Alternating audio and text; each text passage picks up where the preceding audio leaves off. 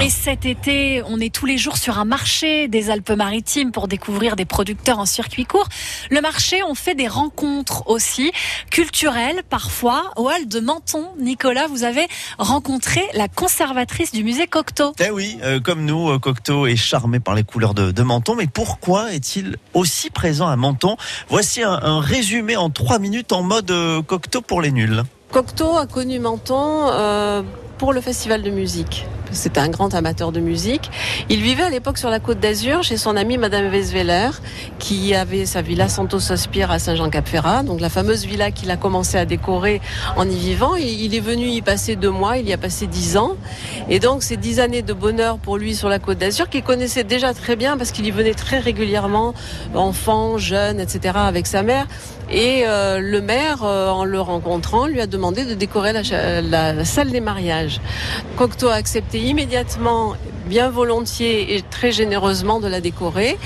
Et il a probablement réalisé là son plus beau travail de décor mural, qui est d'une finesse extraordinaire, qui est devenu le style de Menton, ce qu'on a appelé le style de Menton, qui est vraiment inimitable et que le public maintenant peut visiter, même en dehors des mariages qui s'y déroulent très régulièrement. Donc vraiment, l'œuvre de l'artiste euh, est indissociable de Menton. On sait que Cocteau, euh, il maîtrise plein d'arts différents. Est-ce que dans les autres, euh, dans euh, le, cinéma, le, le théâtre, il s'est aussi inspiré de notre région de Menton Il est fasciné par la Méditerranée euh, en général, où il a, il a beaucoup vécu et en tout cas beaucoup écrit et beaucoup peint.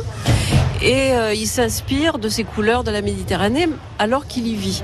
C'est un travail très différent de celui qu'il fait quand il peint, euh, qu'il dessine en tout cas euh, dans la région parisienne très longtemps. Il a touché à tout. Il est surtout et très connu pour son cinéma, La Belle et la Bête, qui est devenu vraiment le film éternel des amants. Le théâtre a été très important pour lui, l'écriture, toute, toute son œuvre, le dessin, la peinture, etc.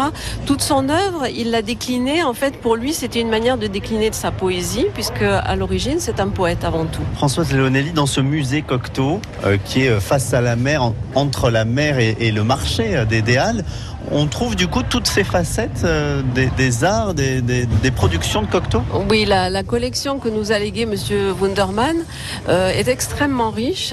Et euh, nous avons la chance de pouvoir présenter, euh, selon les, les thèmes que nous désirons proposer au public, de pouvoir présenter toutes les facettes de Cocteau. Ce musée, on peut le visiter ou il est toujours en travaux? Là, il est en travaux euh, pour un certain temps encore, parce que c'est vrai qu'il a subi une inondation très importante. Mais euh, nous avons transféré au Bastion euh, la collection qui est restaurée au fur et à mesure. Donc cet été, vous pouvez aller visiter la salle des mariages de la mairie de Menton, dessinée et décorée par, par Cocteau, ou cette expo au Bastion, qui est d'ailleurs le musée originel, hein, le premier musée Cocteau de, de, de Menton. Bon, vous faites souvent des repas sur le marché Ah oui, bien sûr. Ouais, Vous mangez quoi alors Plusieurs endroits, des barbajoins évidemment, la soca. Ben Justement, je crois qu'à côté, euh, on a une, bon, vieille maison ouais, qui, euh, qui nous prépare toutes ces spécialités euh, mentonnaises et on va aller goûter ça, si vous le voulez bien, dans, dans un instant. Merci Françoise Léonelli, conservatrice du musée Jean Cocteau. On en sait plus, hein, c'est bon, Cocteau. On n'est plus nul du coup maintenant. Tout, du tout.